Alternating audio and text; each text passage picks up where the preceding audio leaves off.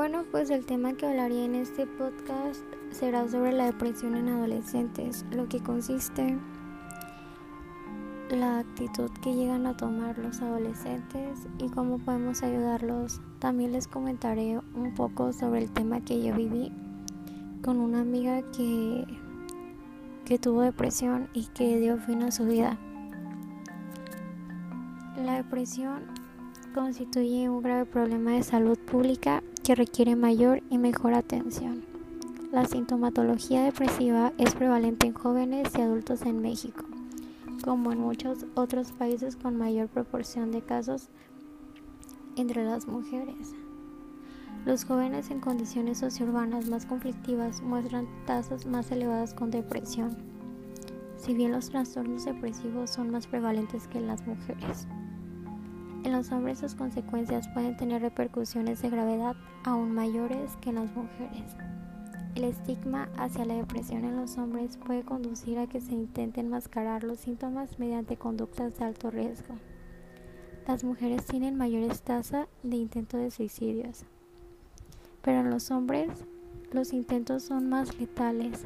Las tasas de suicidio consumado en varones son más altas en la mayoría de los países del mundo y en México no es la excepción.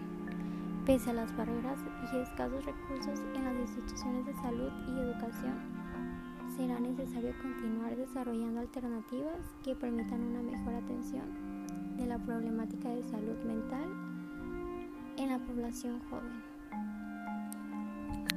Aun cuando sus necesidades no puedan ser expresadas directamente o que los otros motivos de consulta sean diferentes frecuentemente enmascarados por conductas problemáticas como la violencia y las adicciones, entre más.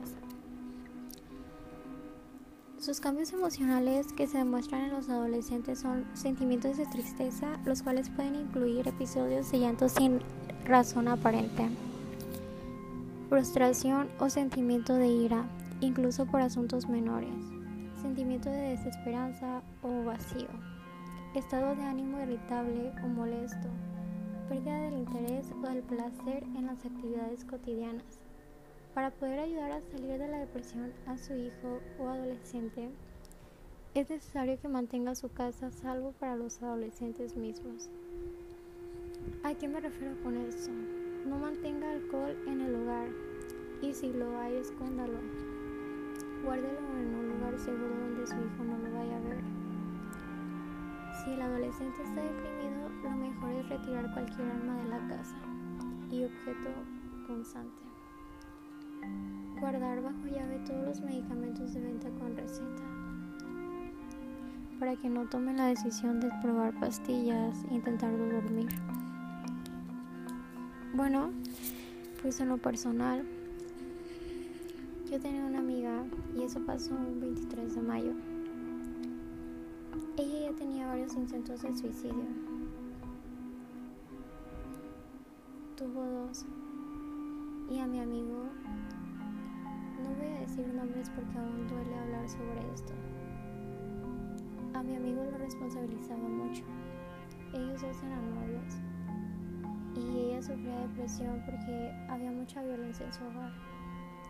Ella tenía que cuidar a sus dos hermanas menores, tenía que cocinar, tenía que estudiar, tenía que limpiar toda la casa y no había ninguna figura paterna que la instruyera para para darla o guiarla por buen camino. Ella nada más nos decía que se sentía triste. Al principio pensábamos que solamente quería llamar la atención estuvimos muy equivocados en, esa, en ese pensamiento, ¿saben? El 23 de mayo hubo un cumpleaños. Ella no pudo asistir. Nos mojamos con globos, nos asoleamos mucho, nos dormimos muy temprano porque al día siguiente íbamos a tener clase.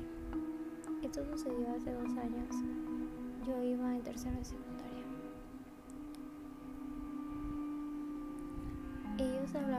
en las noches para mostrarse su cariño y todo eso. Cuando ella trataba o entraba en una crisis, él le marcaba y, y le daba mucho amor, le demostraba que la amaba, porque sí sentía ese sentimiento él. Y ella se sentía rechazada por su mamá. Llegó la mañana y él tenía una llamada perdida de ella. Y tenía un mensaje en Messenger que decía, perdón por lo que voy a hacer.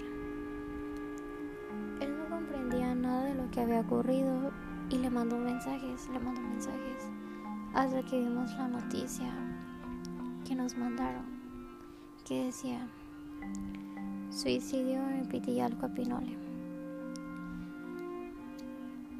Ella tomó la decisión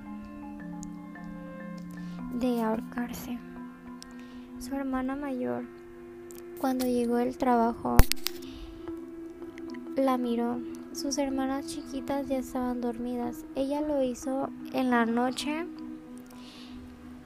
y cuando llegaron a verla, pues estaban todos muy sorprendidos porque ella era una niña muy alegre a la vista demostraba mucha alegría, la contagiaba, era muy bonita,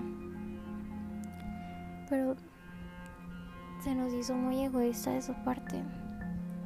Le demostrábamos mucho cariño y ella se sentía muy triste y no pensó en lo que nos iba a afectar a nosotros. Fuimos a su funeral, a la misa y su mamá estaba muy desconsolada porque no sabía por qué lo había hecho. Ella había llevado tres meses con un psicólogo, pero ya era demasiado tarde. Entonces, no piensen que que si una persona les dice que está triste, lo hace para llamar su atención. Porque puede que no sea así. Puede que de verdad esté sufriendo algo y, y no sepa cómo salir de ella misma. Porque principalmente nosotros somos nuestra peor arma. Nuestros pensamientos, lo que nos rodea, nos llega a tomar decisiones que después nos arrepentimos y ya no hay vuelta atrás. Así que si alguien se siente mal, se siente triste, no dude en confiar en mi apoyo. Que ya lo viví una vez y no me gustaría perder a otra persona que tenga cerca de mí. Se siente horrible.